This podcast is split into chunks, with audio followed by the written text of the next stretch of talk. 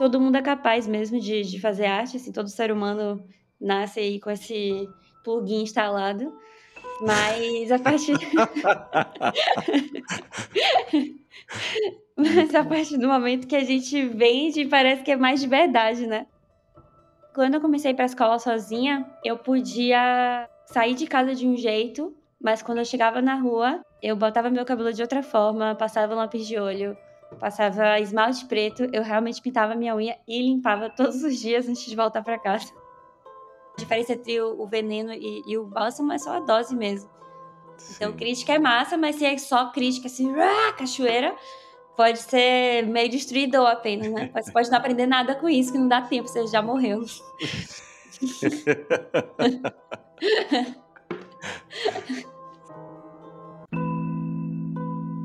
Essa é a Ellen Fernandes, mais conhecida como a Malfeitona, uma tatuadora que, com seus desenhos que abraçam as imperfeições da vida, conquistou a internet e a pele de muitos fãs. Artes como a Mônica Darquezeira e o Dolinho de Ressaca já viraram clássicos. Além disso, a Ellen também é cantora, artista visual, produtora de conteúdo e de festas. Eu sou Pedro Garcia de Moura e esse é Emoção Criativa, um podcast sobre criatividade. Mas não da criatividade que vem de fórmulas, tendências ou de referências, e sim daquela que surge de dentro da gente, da expressão verdadeira das nossas emoções e da nossa individualidade, da expressão artística e criativa como um meio de revelar e nos conectar com a nossa essência.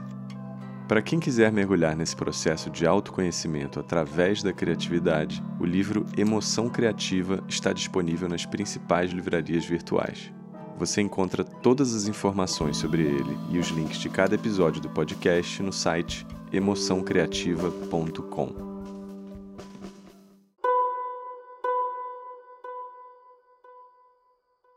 É difícil definir o tipo de artista que a Ellen é. Não importa o meio, ela parece se colocar por inteiro em tudo que faz. Desde seus desenhos, suas festas, o conteúdo que ela produz, suas músicas e feats como cantora. Ela tem o dom de permitir que sua legião de fãs se sintam à vontade sendo quem são, ou melhor, dentro da sua própria pele. A sua primeira lembrança de vocação já dá uma pista de que ela tem esse dom de enxergar arte em tudo, e principalmente em todo mundo.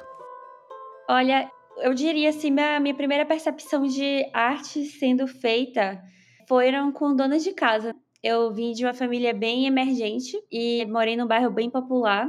E minha família é do interior da Bahia. Eu fui criada com minha avó, minhas tias, etc.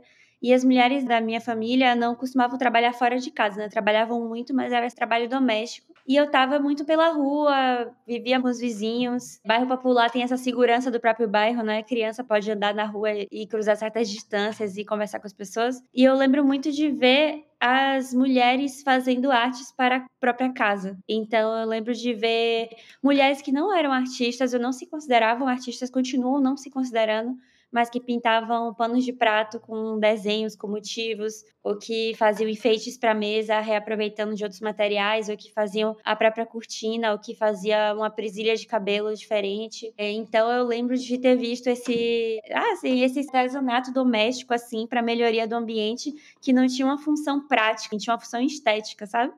E uhum. eu lembro disso ter me inspirado muito. Hoje em dia eu até converso com minha mãe sobre isso, porque ela não se considera artista, mas ela já fez muitas artes para nossa casa. Para mim esse foi meu meu primeiro contato para além das dos muros de escola, né?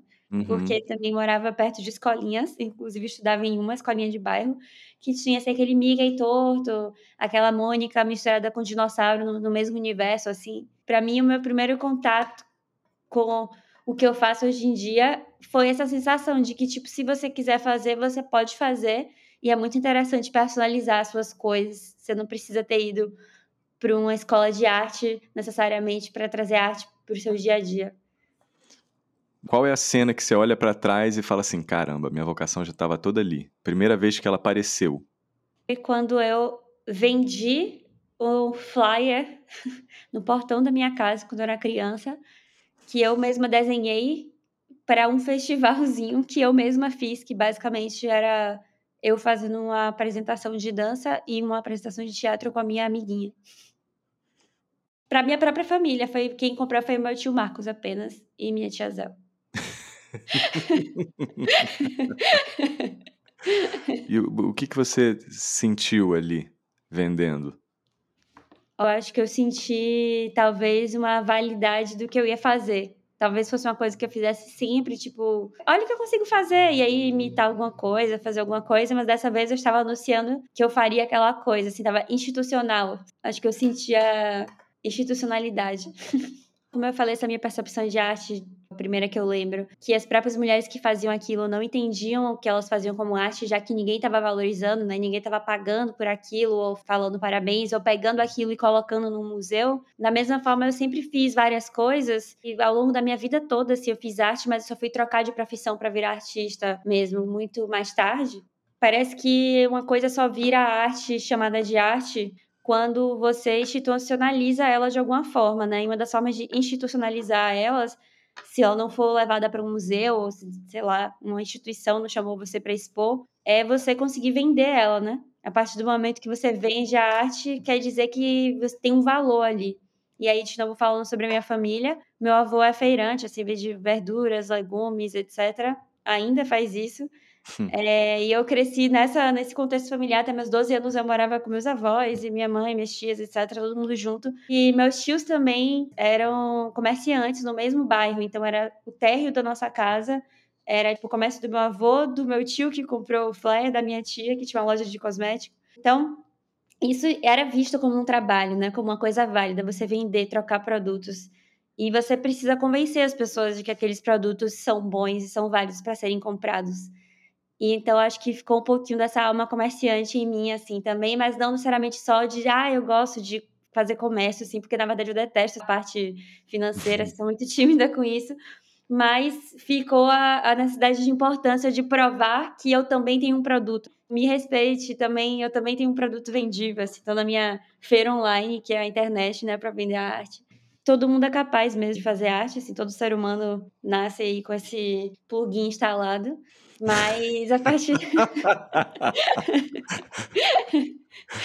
Mas a partir do momento que a gente vende, parece que é mais de verdade, né? É como se no seu ambiente familiar, né, a venda, ela legitimasse qualquer coisa, porque você Sim. vinha lá de um contexto de comércio, de comerciante. Então, muito interessante ver como é que a venda fez parte de um processo de valorização do seu trabalho Sim, porque ele começa a virar um trabalho mesmo, né? Até eu aceitar que isso era um trabalho demorou muito.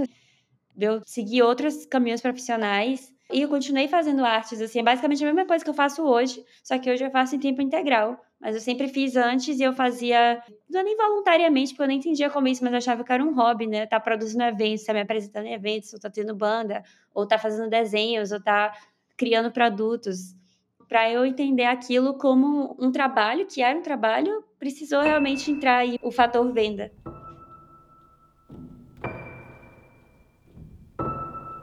Qual que foi a primeira vez que a sua cabeça explodiu com alguma obra, de qualquer tipo, livro, música, filme? Olha, eu vou voltar quando a minha cabeça não explodiu. Volte, eu, volte. eu vi, eu vi muitas obras de arte assim que eu nem tinha parado para pensar que aquilo é arte ou não. Porque às vezes a gente cresce se deparando com arte e nem pensa o que é aquilo. Eu nunca tinha pensado um filme ou uma novela, um desenho animado como uma arte que eu estava consumindo, assim, uma arte visual. Eu só uhum. assistia, era um entretenimento, mas nunca me passou pela cabeça quem estava por trás daquilo, os objetivos e tal. Também ver pinturas, normalmente as artes que eu tinha acesso eram ou essas que eu falei mais domésticas ou artes meio tradicionais que representam a realidade. Mas aí eu lembro que algum dia na escola, em alguma aula, não era uma aula de artes, nunca tive aula de artes na escola, mas não sei se era de história, literatura, não lembro. Eu lembro que a professora falou sobre a obra de Duchamp, do Mictório, e aí teve toda uma explicação sobre isso, sobre interpretar e etc. E aí eu fiquei muito impactada por aquilo. Eu falei, nossa, eu achei muito interessante. Muita gente estava dizendo, ai, que idiotice, que besteira, ai, essa frescura, ai, esses artistas, tipo, ai, isso é coisa de gente que nasceu rica. Fiquei achando interessante ver esses ah, os significados assim por trás da arte. E com literatura isso já tinha um pouco, mas era também por causa da escola, né? Porque sempre tinha a, é, aula de interpretar o que, que você estava lendo, porque ia cair no vestibular, na verdade. E aí era uma arte que eu sabia que tinham significados por trás, mas eu nunca tinha pensado na arte visual como algo que, que impactasse, assim. Ah, e eu lembrei de mais uma agora também. Tem um lago em Salvador, né? Chama Dique do Tororó, que era uhum. perto também do, do bairro que eu morava. Fui andar de pedalinho lá com meus pais, que era perto de casa. E aí, nesse lago, tem algumas estátuas grandes de orixás que ficam dentro do lago. E aí, quando você anda de pedalinho, você consegue andar e passar por essas estátuas. E eu lembro que eu era muito criancinha. E meu pai falou: cada estátua dessa custou 2 milhões de reais. E aí, eu não lembro se ele criticou ou estava só citando né, o gasto que foi. Porque me pareceu, nossa, com esse dinheiro dá para comprar muitas casas. Uhum. Eu pensei, nossa, com esse dinheiro dá para fazer muitas coisas, é 2 milhões de reais, que eu nem sei se é verdade. E aí eu lembro que eu pensei nisso, mas por que alguém gasta tanto dinheiro ao invés de comprar uma casa, compra um, que tava nessa, nessa vibe da casa própria, assim, era muito. e eu ficava, nossa, por que alguém podia comprar várias casas e mandou fazer uma estátua, sabe? E aí eu lembro que eu olhava para ela, era muito alta, assim, se você tá passando de pedalinho embaixo. E eu fiquei achando muito bonito e pensando, nossa, que trabalho que não deve dar para fazer isso. E meio impressionada. Eu acho que foi a primeira vez que eu pensei que às vezes as pessoas fazem coisas, investem dinheiro e tempo e material e fazem uma coisa grande ou pequena, mas só porque elas acham aquilo bonito ou porque elas, aquilo significa alguma coisa, não porque vai ter uma função de subsistência, assim, tipo comer ou morar, sabe? Uhum. Então eu lembro que eu fiquei bem impactada pelos orixás do, do Dick Tororó. Para além, assim, de pensar na arte, ficar feliz, porque, ah, é um produto, posso viver disso, posso vender isso, mas entender como na minha cabeça o valor era muito um valor financeiro, assim, entender que ela tinha valor, sabe? Não só um valor para trabalhar, mas que alguém valorizava isso. Porque para ela ser um produto e alguém querer pagar é porque alguém valorizava, e para alguém valorizar é porque ela era legal de alguma forma, ela era preciosa para alguém, sabe? Ela era importante. Tinha algum motivo para alguém querer despender valor nesse mundo que a gente vive, que dinheiro serve para tudo, escolher estar despendendo valor naquilo. Então, foi muito interessante isso. Qual você diria que foi o seu momento mais emblemático de plenitude criativa, onde você sentiu que o que existia dentro de você estava sendo transformado em expressão artística? Olha, eu vou fazer um flashback de passado, pensando também em expressão artística, mas que não necessariamente de uma arte que eu estava criando. Uhum. Mas também existem várias formas de expressão artística. E uma das formas que muita gente carrega o tempo inteiro é como elas se vestem, ou como elas se maqueiam, como elas se portam. Como eu também vinha voltando ao contexto familiar, né? Minha família era evangélica, ainda tinha isso. Então, quando eu era pré-adolescente, eu comecei a gostar de rock, e eu gostava de artes e coisas do tipo. E eu tinha que me vestir de uma forma específica por causa da religião e tal. Era, assim, uma religião bem restrita. E eu lembro que quando eu comecei a ir pra escola sozinha, eu podia sair de casa de um jeito, mas quando eu chegava na rua, eu botava meu cabelo de outra forma, passava lápis de olho, passava esmalte preto, eu realmente pintava minha unha e limpava todos os dias antes de voltar para casa. Caraca. Mas era assim, eu sentia que o fato de eu ter adicionado esses elementos pretos na minha unha e no meu olho, ter mudado a posição do meu short ou a camisa que eu usava, me deixava muito mais eu. Eu entendia que se alguém batesse o olho e me olhasse, ia me entender bastante. Foi uma das percepções que eu fui tendo que com o visual você consegue passar muita mensagem e você consegue ser mais você. Mas momentos de plenitude artística foram vários que eu fui tendo, ainda tô nesse frenesi de plenitude artística, porque como eu já falei, eu mudei de profissão meio tarde, então para mim ainda eu acho tudo novo e tudo muito fascinante, tudo muito alegre. Mas quando eu comecei a fazer tatuagem, dos desenhos que eu sempre fiz, sempre desenhei esses desenhos, sempre criei eles. Mas quando eu comecei a tatuar eles em pele de pessoas e entender que tinham pessoas que queriam que eu colocasse aqueles desenhos na pele delas por um período de tempo, né? Eu diria que é para sempre, mas todo mundo vai morrer. não é para sempre a tatuagem. mas que a pessoa escolheu passar esse breve momento de vida que a gente tem botando aquele desenho na pele e sendo um desenho engraçadinho, sabe? Porque os desenhos que eu faço são meio tortinhos, meio engraçados, meio cômicos.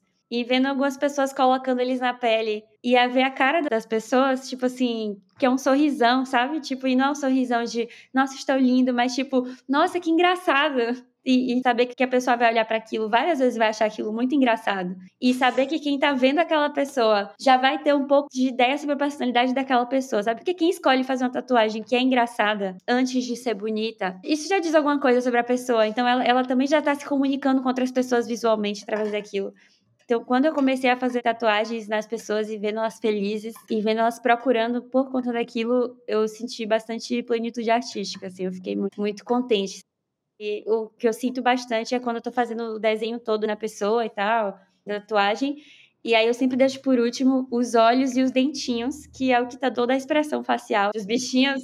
E aí, quando eu termino, que é a parte que eu tô mais assim, prendendo a respiração, porque é meio difícil fazer os dentinhos pontudos, ficarem certinhos.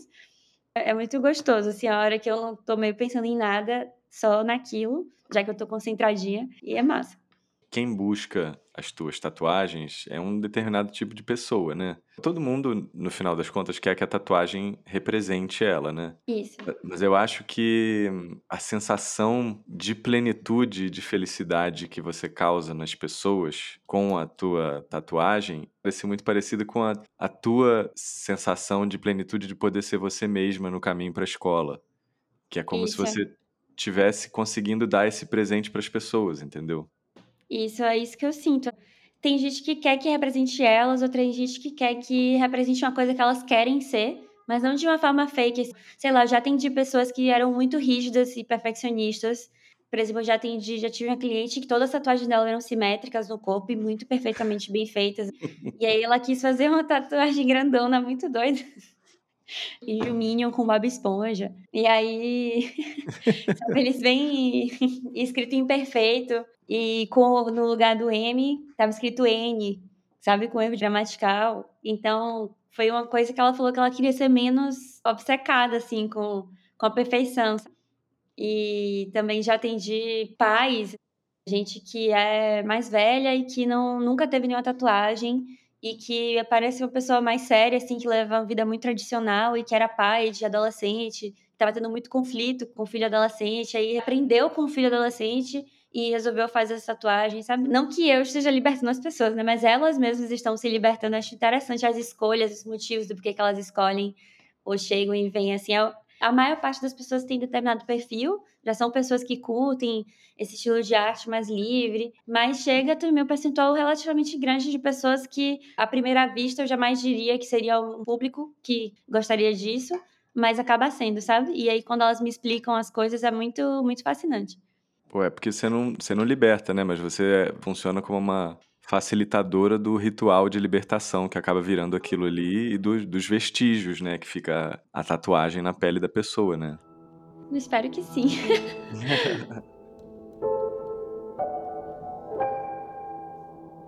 Qual foi a pior coisa que aconteceu ou que você ouviu de alguém ao longo da sua trajetória que quase podia ter feito você seguir outro caminho? Olha, eu vi várias críticas ruins de que, tipo, ah, isso é feio, horrível, é um lixo, em todas as áreas, tanto na parte de música, quanto de eventos, tanto de desenho, aparentemente tudo. Acabava não me afetando tanto pela maioria dessas pessoas, não porque eu confiasse demais de que o que eu estava fazendo era bom, mas porque essa crítica acabava vindo de pessoas cuja opinião não ligava tanto, sabe? Uhum. É, enfim, acabavam não sendo pessoas que eu me importava com a opinião.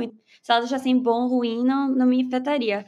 Mas o que me pegou por um tempo, assim, foi uma síndrome do impostor, que acomete muita gente, de pessoas falando: Poxa, tem gente que estuda tanto para fazer isso e você tá fazendo isso de qualquer jeito. Ou então, ah, tem profissionais que são tão bons e não são reconhecidos e você que é horrível está sendo reconhecida. e coisas do tipo, assim, é minha criptonita é a culpa. Então, se a pessoa elaborar corretamente, eu posso ficar me sentindo culpada. então, isso já me afetou, assim, um pouquinho, sabe? Um pouquinho e barra muito, assim. Quando eu comecei a ganhar um pouco de notoriedade no Instagram, eu deletei minha conta por tipo um mês, porque tinha saído muitas matérias sobre o meu trabalho em vários portais e gente ligando para fazer entrevista, etc. Deu realmente um boom de procura e eu deletei minhas redes por muito tempo, nesse meio tempo. O que talvez tenha sido burro, em dia olhando agora, eu pensei, poxa, podia ter milhões de seguidores, né? Não tenho. Mas.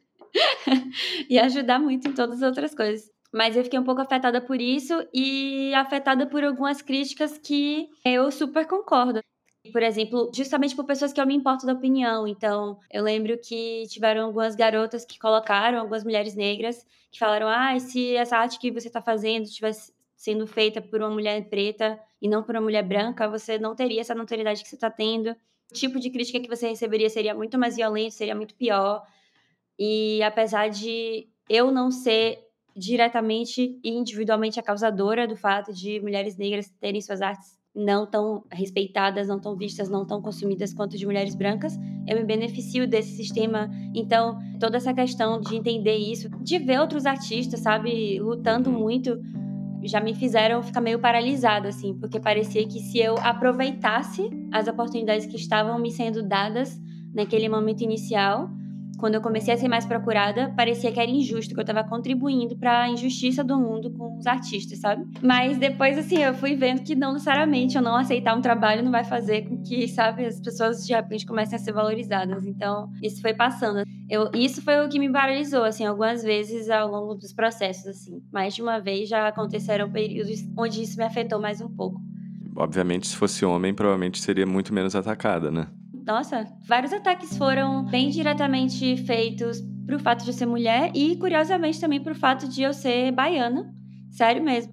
Acredito, ah, é, sei lá, eram críticas que eram direcionadas, que justificavam, tipo, isso é muito ruim porque é mulher, isso é muito ruim porque é baiana. Mas também eram, vinha, vinha de pessoas cuja opinião também eu não ligo tanto, só foi muito impressionante ver na prática isso acontecer.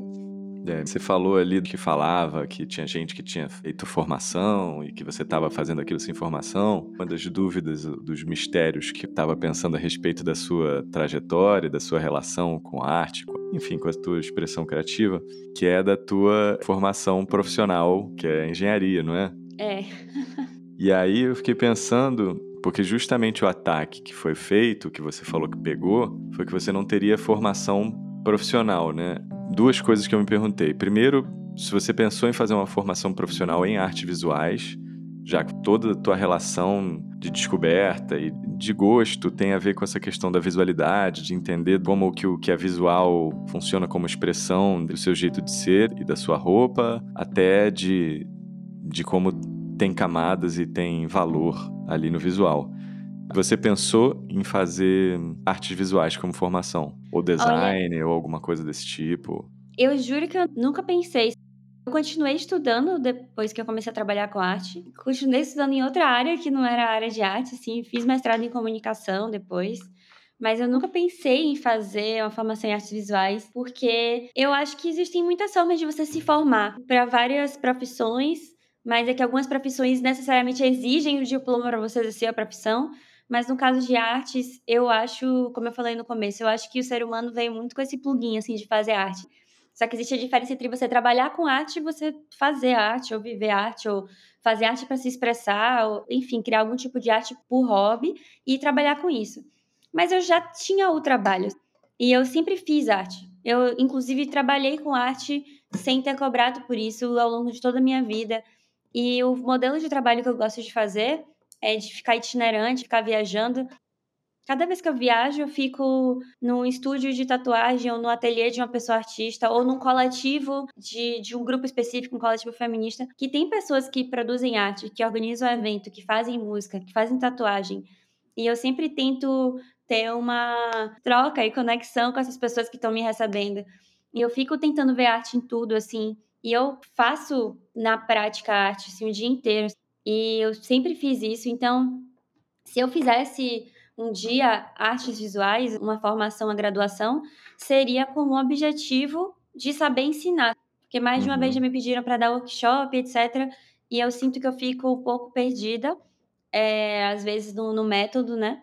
E seria interessante para saber ensinar, seria interessante porque conhecimento é sempre válido, mas eu nunca senti a necessidade de é, fazer uma graduação em artes visuais. Eu já tive contato com tanta gente de arte que me falou que amava desenhar, por exemplo, e depois que fez a faculdade de arte, ah, sei lá, meio que perdeu seu, seu estilo, ficou um pouco castrado, ficou meio inseguro, houve muita cobrança. Eu já não acho que a faculdade de artes é ruim, eu acho que também dá muita ferramenta para muita gente, faz muita gente se descobrir, mas considerando que eu, aos quase 30 anos de idade, troquei de profissão e já tinha passado por graduações, já estava meio sabe? Muito não querendo passar novamente por uma modalidade de ensino onde o ritmo de aprendizado ia ser definido por outra pessoa, por instituição, onde se eu quisesse ficar mais tempo em um tópico, eu não poderia por opção própria, se eu quisesse passar mais rápido de outro tópico porque não me interessava, eu não poderia. Os únicos ganhos que eu vejo que poderia vir disso para além de saber talvez passar um conhecimento, né, entender como é a metodologia de artes, é o coletivo. Também seria muito interessante estar em coletivo, ver novos artistas surgindo e se formando. Poderia ser talvez inspirador. Mas é isso, nunca me passou realmente pela cabeça. Acho que eu já estudei anos demais em outras coisas. Uhum. E agora eu queria estudar numa modalidade própria, sabe? Sim, mas e, e por que, que você fez graduação em engenharia? Basicamente porque meu pai é eletricista, eletrotécnico, trabalha na indústria a vida toda. Eu fui a primeira pessoa da família que, que pôde né, ter acesso a um bom ensino para conseguir fazer uma graduação. E eu basicamente tinha opções na minha vida, que era fazer medicina ou fazer engenharia. Ou fazer Mas enfermagem. Por, por, gosto ou por. Porque era o, familiarmente era o que seria possível, sabe? Então uhum. era tipo investimos muito na sua educação, então você precisa fazer uma profissão que vai dar com certeza é, retorno financeiro e que vai ter emprego. E aí, como os chefes do meu pai eram engenheiros, isso era o ápice do orgulho que eu poderia dar para meus pais. Eu já trabalhava, ia ter que trabalhar durante a graduação, então era uma das profissões que dá para você já ganhar dinheiro no estágio. Eu trabalhava no shopping, eu queria fazer estágio, então a engenharia era uma coisa que dava para estagiar desde o começo. Estava na época do Brasil onde a engenharia estava muito em alta. E aí, desde o primeiro semestre da graduação, eu estagiava assim, em indústria, em obra, fazia faculdade à noite numa universidade pública. E foi isso, assim, meio bem sem alma, sabe? Foi totalmente pragmática a decisão, foi zero, tipo, sonhos, assim. Eu, quando fiz vestibular, não tinha nenhuma esperança de, tipo, escolher pelo meu gosto. E nem tinha frustração por não estar tá fazendo, assim, sabe? Era tudo tão era um mundo muito pequeno na minha cabeça, assim.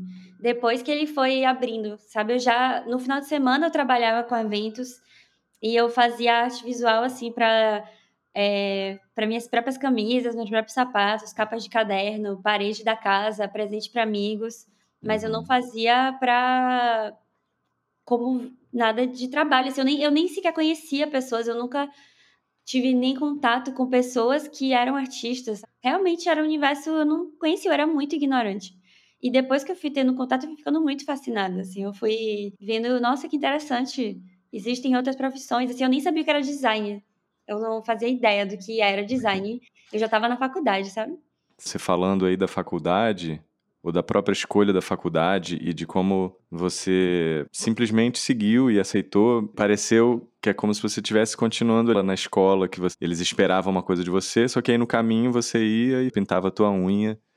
É, que a educação era esse lugar da imposição, né? Você conseguia se virar e ter esse lampejo de quem você era nesses momentos por fora. Acho que nem era passava pela sua cabeça que você podia ser a unha preta e o lápis Isso. no olho o tempo todo, né? Exato. Eu achava sempre que era tipo a vida real e a vida que eu queria.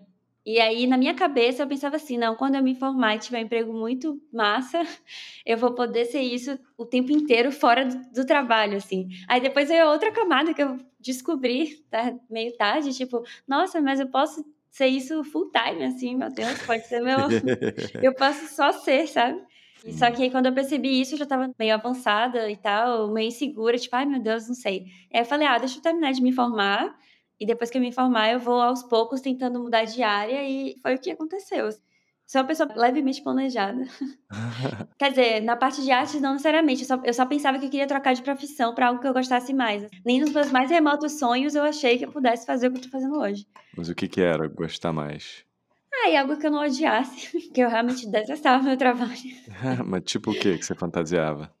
Eu fantasiava, primeiro foram sonhos menores, tipo um sonho que eu pudesse me vestir do jeito que eu quisesse, conversar sobre os assuntos que eu quisesse, ou trabalhar em algo de impacto social, sabe? Que dá para você aplicar em engenharia para, não sei, meio ambiente ou formação de... Teve um, um, um emprego que eu quase acabei indo, que era estímulo de garotas na ciência. Então, basicamente, era para ficar indo em empresas, capacitando, treinando empresas a contratar mais mulheres. Então, uhum. era toda a uhum. questão de gênero aplicada na engenharia mecânica e, e engenharia de computação e elétrica, né, que tem essas lacunas em mulheres. Então, isso eu lembro que eu tinha achado muito interessante. Eu falei, ai, nossa, podia trabalhar com algo assim, parte mais de, de gestão e inclusão. Mas aí veio a arte aos poucos. Foi realmente, teve uma hora que não deu mais para conter, e aí eu tô felizona agora.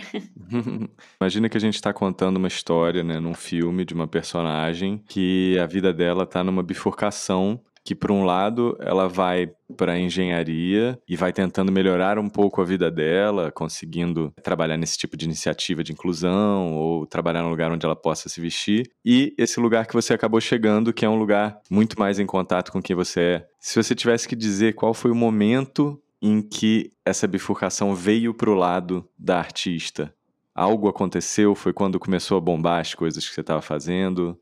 Não, foi quando eu estava muito triste. Eu acho que a gente morre muito quando a gente não tá fazendo o que a gente gosta e o que a gente ama, sabe?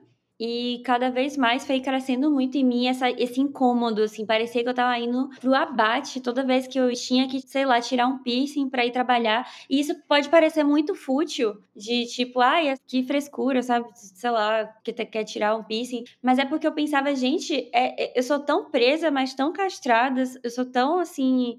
que eu não posso usar um adereço no meu corpo porque isso é proibido. Por quem, entendeu? Tipo assim, uma empresa é mais dona do meu corpo, sabe? Eu não posso, se eu quiser pintar o cabelo, eu não posso vestir uma roupa, eu não posso comentar sobre certos assuntos, eu não posso me portar de determinada maneira. E aí eu fui me sentindo muito presa.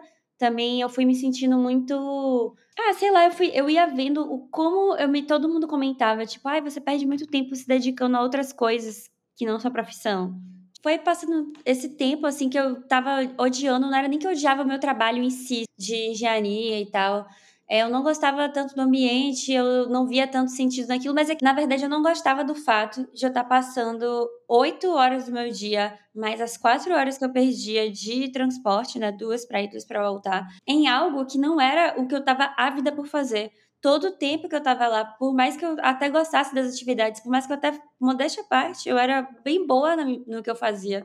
Eu tava desejando o meu tempo livre para fazer o que eu queria. Eu tava o tempo inteiro tendo ideias de tipo, ai, porque a gente pode fazer esse evento, ai, porque eu queria, sei lá, fazer cosplay em evento de anime só para eu poder costurar uma roupa e poder fazer alguma coisa manual.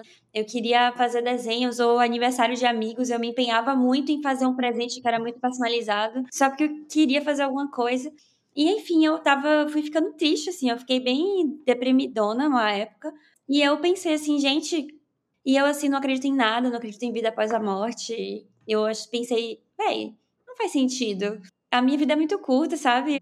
Por que, que eu tô perdendo anos e minutos ou dias da minha curta vida fazendo o que eu não quero estar fazendo. Eu preciso fazer alguma outra coisa, assim, eu preciso tomar uma atitude, eu preciso fazer outra coisa, né? Só que em paralelo a isso, por eu investir tanto tempo fazendo outras coisas no meu final de semana, finalmente essas coisas começaram a me remunerar. Começou uhum um evento que eu ajudei a produzir, parte do ingresso vinha para mim. Começou que, porque eu lia bastante, eu comecei a fazer revisão de textos de pessoas que iam apresentar TCC, tese, etc. E eu pude ser remunerada por isso, para botar na BNT e fazer revisão. Eu já estava fazendo tatuagens em amigos que eu não cobrava nada, depois comecei a cobrar só o material, mas depois amigos de amigos começaram a aparecer querendo pagar para ter essas tatuagens. E aí eu pensei, gente, é isso. Eu aos poucos fui, sabe? Eu comecei a receber encomenda de, de desenho ou é, produção, tipo, já me convidaram para fazer meio que produção de arte, assim, de um casamento. E aí, vários mini bicos artísticos iam aparecendo de pessoas que queriam que eu fizesse alguma coisa para elas. E aos poucos eu, eu fui investindo mais nisso. Eu comecei a trabalhar com tatuagem só no final de semana. E foi meio que aos poucos, foi mais para poder me aliviar do peso da minha semana não foi nem com a ambição de talvez trabalhar com isso. Só que aí o final de semana não ficou mais suficiente. Já começou a ter gente que não era só naquela semana que eu sabia quem ia fazer, eu já sabia pelos próximos três meses que meu sábado e domingo ia estar de pessoas tatuando, sabe?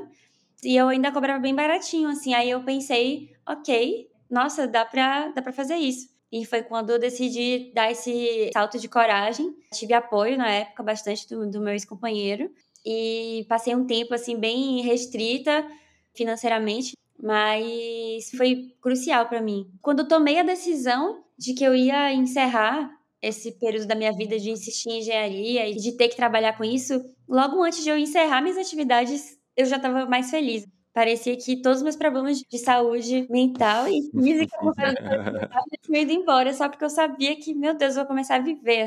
E eu entrei num campo aberto que não tinha muito plano. Eu não tinha um plano assim, ah, eu quero ser uma tatuadora e tatuar a semana inteira e ganhar tanto por mês, ou ah, eu quero trabalhar com arte disso e disso. Eu não tinha plano pela primeira vez na minha vida e eu gostava de não ter plano, como eu continuo sem ter atualmente. Porque eu acho que já tive um plano tão traçadinho por tantos anos e eu gosto tanto dessa possibilidade de abertura de o que aparece. Se for interessante, eu faço, sabe? Se aparecer um, ah, tem esse projeto aqui, mas ele vai levar um mês de dedicação, então eu vou ter que ficar um mês sem tatuar ou sem fazer meus outros trabalhos. Ah, tá bom, vou fazer, gosto.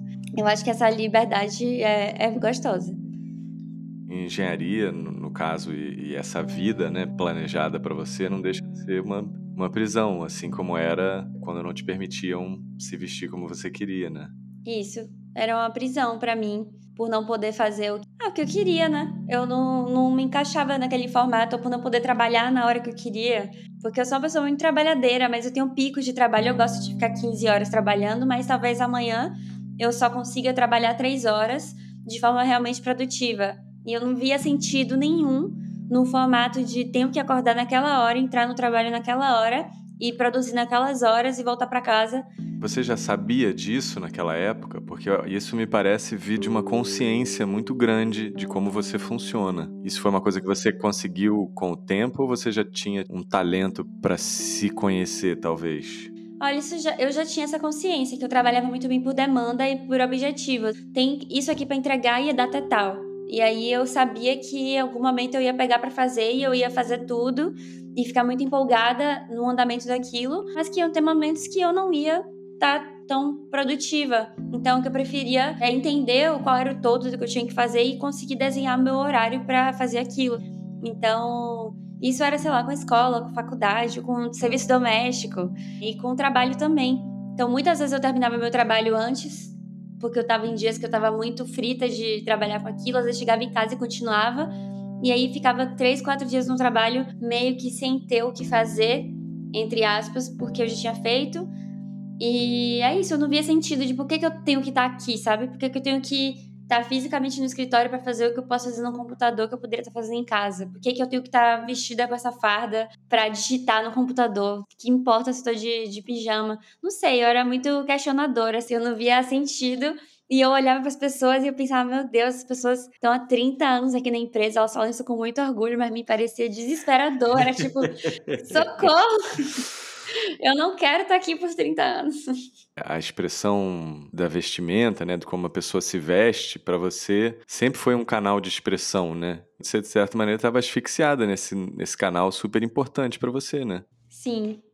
E isso entra a tatuagem também, né? Porque é uma forma de expressão, é uma arte que você carrega no corpo. É, não deixa de ser uma vestimenta, né? É uma vestimenta. Ainda mais parando para pensar que eu nunca, eu nunca tive vontade de morar em lugar nenhum. Até hoje, se me perguntarem, que cidade você quer morar? Não sei. Quero ficar um tempo em cada lugar, ou talvez tenha um lugar que eu quero ficar 10 anos, outros, uhum. ou o resto da vida. Mas eu só gosto de pensar a curto prazo. E aí, por conta disso, até pra, sei lá, comprar um quadro pra minha casa, é uma coisa de tipo, meu Deus, se eu comprar esse quadro quando me mudar, como é que eu vou fazer para levar? Uhum. Mas tatuagem é uma arte que você consegue carregar na pele. Então, artistas que eu já gostei, que são artistas visuais, mas que não são tatuadores. Eu já comprei artes para poder tatuar a arte da pessoa em mim. Então, eu acho que também teve essa relação assim com a tatuagem de eu sempre ter admirado isso, que era uma uma vestimenta, uma expressão que você está levando na sua pele o tempo inteiro. Tem muita gente que acaba indo para tatuagem simplesmente porque são ilustradores e é um lugar que dá grana, né? É, é uma das poucas formas de viver como artista visual. Exatamente, mas eu acho muito interessante porque a sua relação com tatuagem é uma coisa muito profunda mesmo, que é de expressão através da visualidade do seu existir, você dá vazão a quem você é. É, tanto que quando eu comecei a fazer foi sem nenhuma motivação comercial mesmo. Era só porque sempre gostei muito de personalizar as coisas e não tinha tatuagens desse jeito que eu tava imaginando.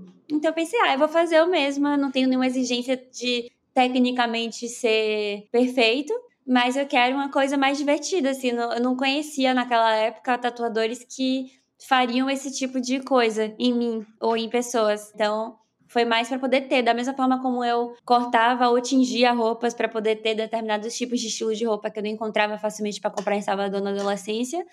Eu quis fazer esse tipo de tatuagem porque era algo que eu não estava vendo para consumir, então eu vou criar o, o produto em mim, para mim, assim, para uso pessoal ou para as pessoas mais próximas. Mas realmente era um rolê de expressão mesmo falou que você foi a primeira da sua família a, a ir para a faculdade, né? Uhum. Que investiram muito em você, mas na verdade eu enxergo muito você sendo a primeira da sua eh, linhagem feminina de conseguir viver das personalizações e das expressões artísticas que não eram valorizadas que você via ao seu redor.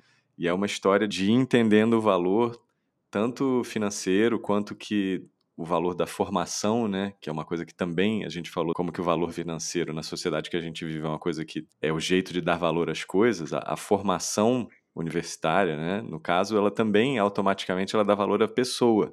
Só que você conseguiu se livrar desse peso e conseguiu transformar essa expressão que você vê ao seu redor numa, numa coisa valorizada. Muito, muito bonita essa história.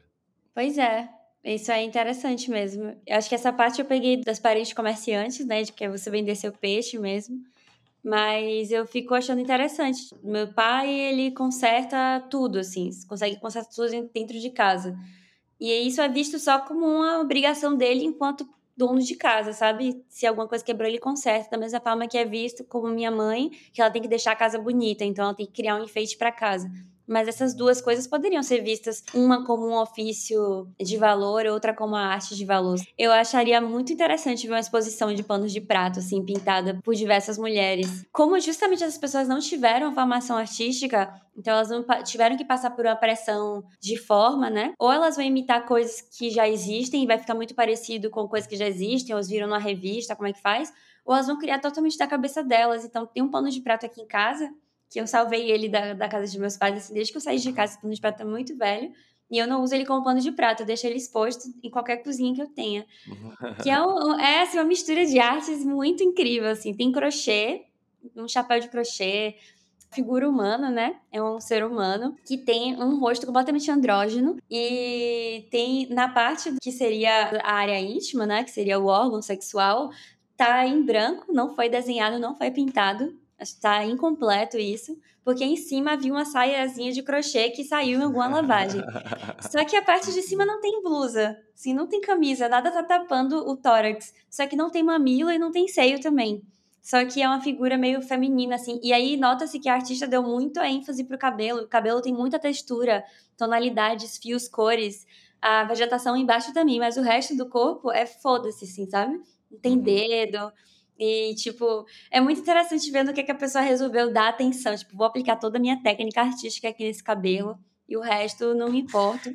Vou cobrir com o crochê, porque fiquei, sei lá, se a pessoa queria terminar logo, ou queria misturar técnicas mesmo. Mas eu sei que é incrível, assim, todo, toda visita que chega aqui em casa, olha e fica horas olhando esse pão de prata, é realmente impressionante. Mas como este, existem vários, sabe? Eu adoro a arte feita sem muita noção de que aquilo era uma arte, assim, não romantizando a falta de estudo, não romantizando a falta de recursos, né? Porque essas são artes criadas em restrição orçamentária mesmo. Uhum. Mas é porque é muito interessante de ver, porque acaba sendo, sei lá, dá pra interpretar muito quem fez, assim, sabe? O contexto social, ou tudo. Dá pra, dá pra tirar muito daquilo ali. E eu fiquei pensando aqui, porque seria muito maneiro um workshop teu, por exemplo, ou cursos, não necessariamente de técnica, mas sim de justamente fazer as pessoas entenderem que o que elas fazem é arte. Isso seria massa mesmo. Imagina que você tem a oportunidade de trocar com essa pessoa, eu tenho certeza que ela iria se reconhecer mais como artista, até porque essa foi a sua jornada. Foi a jornada de reconhecimento e de valorização de uma arte que não era valorizada. Então eu acho que isso seria uma parada maneira que você teria muita condição de ensinar sem ter que precisar de técnica, porque é outra pegada. Eu acho que é uma Mas... coisa muito mais de libertadora do que de técnica em si. É mais de, de autopercepção. Mas aí é que tá, como é que você ensina isso? Aí tem, entram duas questões. A primeira é que eu acho que pessoas que não se entendem como artistas acabariam nem entrando no curso relacionado a artes de forma geral. Ah, mas os, os fanarts que você recebe, por exemplo, pô, eu acho que é, é uma das sessões que eu mais gosto lá do teu, do teu Instagram, que eu acho que é justamente isso. Eu acho que você permite muita gente se enxergar. A tua arte também é essa libertação da, da pessoa se enxergar, se valorizar. Isso é um dos motivos pelos quais as pessoas se conectam contigo. Não é sobre, ah, desenho ou darkzeira ou festeira ou cantora. O feito que você produz é essa liberdade, essa libertação, em maior ou menor escala, dependendo de quanto a pessoa está aberta ou quanto ela se conecta com você e com seu trabalho. É, essa parte eu me sinto muito feliz mesmo, porque eu realmente recebo muitas artes de pessoas. É isso, algumas são de artistas visuais ou que estão iniciando em artes visuais, mas outras são de pessoas que normalmente não desenham e não não fazem arte, e isso me deixa muito feliz. As pessoas de música também, ou pessoas que gravam conteúdo de humor e, e me mandam. Tive sorte de ter tido apoio ou validações que me fizeram acreditar em mim mesma também. E aí tem esse poder da internet, né? Do, do influenciamento, que muita gente sempre fala assim, meio. Inclusive, muita gente da arte, assim, ó, tem muita raiva das plataformas digitais, com certa razão, né? Porque acabou que os, os números e likes acabaram moldando muito como as artes são feitas e são vendidas e são consumidas. Mas tem essa parte boa de você poder ser seguido. A parte boa do Instagram, assim, que eu acho é que as pessoas já habitam aquela rede, né? Elas estão lá porque elas seguem os parentes, ou querem paquerar, ou seguem os amigos. Só que aí elas podem acabar se deparando com um perfil de tatuagem, ou com um perfil de arte, ou com o meu perfil que reúne essas coisas e começar a seguir. Se eu tivesse numa plataforma específica para arte, talvez eu fosse seguida por pessoas de arte, mas aí quando eu começo a ser seguido por pessoas de interesses múltiplos e elas começam a ver que elas talvez sejam capazes de fazer isso também, ou que é válido, ou que é legal, ou que não precisa ficar bonito para cumprir a função de ser um agrado, ser um presente, marcar um momento. É isso é muito gostoso assim, para mim é uma das coisas mais recompensantes, que é parecido com tatuagem, como vem uma pessoa com um perfil que eu não imaginava que tatuaria e nem a própria pessoa pessoa, mas aí ela resolve tatuar, ela resolve que a primeira tatuagem dela vai ser daquele jeito. E é muito massa as pessoas dividindo. Sempre acaba rolando papo e as pessoas falando: ah, eu, eu fiz tal coisa, eu já pintei isso, ah, eu já fiz tal música, ah, eu, quando eu faço comida eu gosto de tirar foto. É muito, é muito legal isso. Eu acho que uma das melhores coisas que eu sinto, assim, que eu fico mais contente. E sobre dar cursos, o SESC foi uma das primeiras vezes que eu me senti muito, muito validada, assim, fiquei muito feliz um SESC de São Paulo, um dos, dos SESCs, me chamou para dar uma oficina e eu fiquei muito desesperada. Isso tem alguns anos. Eu falei, meu Deus, mas como é que eu vou dar uma oficina de desenho, sabe? o que é que eu vou ensinar? E aí era uma oficina meio longa, assim, ela durava quatro dias e a galera que se inscreveu era um monte de gente que já era da arte, sabe? Então tinha designer, ilustrador, muita gente, assim, eu me senti muito intimidada porque eu pensei, essas pessoas já fizeram aulas, já fizeram a graduação em design, já fizeram a graduação em artes visuais, já são artistas. O que é que elas estão fazendo aqui, sabe? Mas foi uma galera que queria soltar o traço, perder o, o preciosismo, conseguir criar artes que expressavam elas mesmas ensinar esse tipo de coisa é muito difícil, assim, eu precisei realmente fazer um, todo um resgate de avaliação para pensar, nossa, mas por que que eu desenho um pouco mais livremente? Ou, nossa, como é que eu tô fazendo isso? Aí foi meio que um exercício de coach, assim, sabe? É, de, de conversa, de várias outras coisas, de tentar fazer as coisas sem técnica, propositalmente, sem referência. Mas eu acho que me falta muito caminho ainda para conseguir ensinar para as pessoas. Eu acho que cada vez mais que eu vou entendendo, ou tenho que justificar alguma coisa, ou responder perguntas como aqui, que eu vou entendendo mais para conseguir talvez passar isso também. E aprender também, né, com as pessoas, porque elas ensinam muito quando a gente está ensinando. Mas é que para muita gente a graduação ou a técnica, né, é uma prisão. E eu acho que é justamente o que você oferece é uma libertação dessa prisão, que é o que eu falei. Para mim, eu achei que é a tua vida como essa libertação da tua trajetória, né? Na verdade, como a libertação dessa prisão. E eu acho que isso é uma parada que você pode ensinar muito, sacou? É, eu espero que sim. é, eu acho que já está ensinando. Eu acho que, na verdade, quando a gente reflete sobre evolução artística, é mais no sentido de poder se apoderar cada vez mais disso e evoluir. E é uma coisa que a gente tem que ficar reforçando, né? Tipo um exercício físico, assim. Porque a partir do momento que eu comecei de fato a, a, trabalhar com arte, antes eu desenhava de forma muito livre porque eu, eu não ia cobrar por aquilo, então eu podia fazer o que eu quisesse. Ah, isso aqui é meu, assim, minha casa, minhas regras, minha cabeça, minhas regras, sabe? Tipo. Mas a partir do momento que alguém te faz uma encomenda ou te pede um desenho, ai, nossa, eu quero muito tatuar o meu gato, tenho muito amor e carinho, viveu comigo, faleceu, eu preciso dessa homenagem. Isso já existe uma pressão em cima daquilo. O que é que a pessoa tá esperando? Deus sabe, tipo, eu preciso sempre estar tá me relembrando, assim, que não, não precisa estar perfeito, que que para fazer da melhor forma possível, com toda a expressão possível, com muito carinho, mas que, sabe, mas existem pressões, ou a partir do momento que uma marca pede, ai, faz uma ilustração para essa campanha, nossa, é tipo, meu Deus, uma marca, não posso decepcionar a marca, sabe? Já começa a ter muita coisa e podando essa parte mais. Ah, podando um pouco a arte, né? Porque é isso, você produtifica, então você tem medo de perder o valor, entram muitas questões. Toda vez que entram questões, a arte se perde um pouco. Qual foi a coisa mais importante que você já ouviu de alguém que, pelo contrário, te ajudou assim no momento de questionamento? Olha, não teve nenhuma única, mas algumas desse tipo que foram essa questão das pessoas falarem: Poxa, vendo sua trajetória, vendo sua arte, tirei um pouco de pressão de mim, então eu pude continuar fazendo o que eu queria. Ou então, é, pessoas que me falaram também que trocaram de profissão e que tiveram coragem de investir em determinada coisa e que, por mais que elas não estivessem tão financeiramente estáveis, elas estavam muito mais felizes, mentalmente, assim, elas estavam mais saudáveis fazendo isso, ou pessoas que passaram a ter uma relação um pouco melhor com o corpo. Já teve gente que me falou: Nossa, eu não usava short ou saia curta antes de ter essa tatuagem, mas depois que eu tive ela, eu me sinto à vontade para usar, porque a primeira coisa que eu olho no espelho não é um defeito que eu via na, na, no meu corpo, ou que eu pensava que as pessoas iam pensar daquela parte do meu corpo exposta, mas sim um desenho que eu acho muito massa, que eu gosto. Então, esse tipo de, de coisa, assim, me, já me estimulou bastante.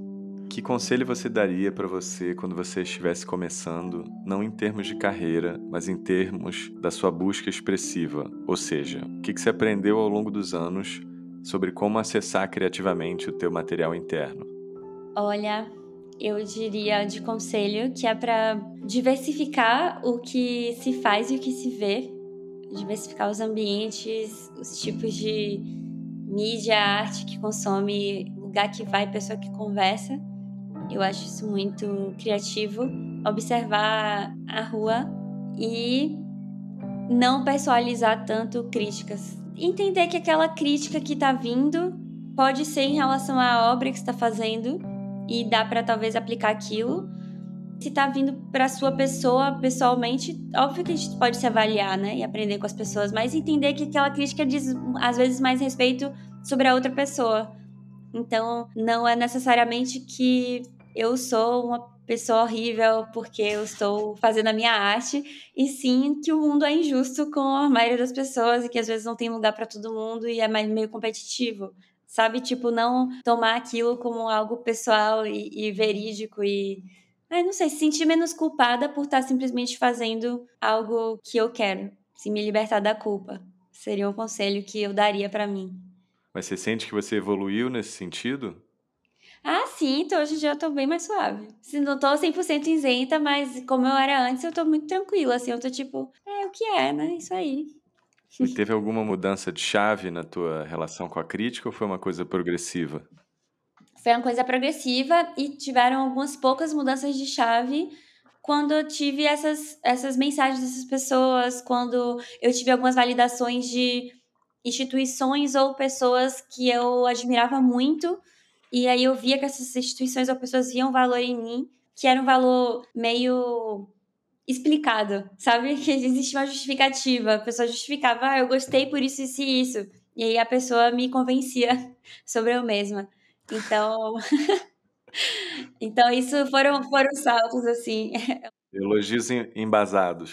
É isso, elogios embasados. E apoio, né? Eu acho que, que é muito difícil você se fortalecer se a ferida está sendo sempre futucada, né? Então eu acho que às vezes se afastar do, do que está ferindo um pouquinho para ter tempo de sarar e, e formar uma casquinha mais grossa também é interessante. E você acha que o, aquele período que você ficou sem Instagram, então, foi essa primeira feridinha que você estava cicatrizando? Acho, acho que foi. Porque aí eu podia fazer um, filtro de só ouvir o que eu queria, assim, sabe, por um tempo. Ou, ou não, pelo menos não ouvir o que eu não queria por um tempo, num volume muito grande, maior do que é saudável de receber, né? Porque uhum. a diferença entre o, o veneno e, e, o bálsamo é só a dose mesmo. Então, Sim. Então, crítica é massa, mas se é só crítica, assim, cachoeira, pode ser meio destruidor apenas, né? Você pode não aprender nada com isso, que não dá tempo, você já morreu.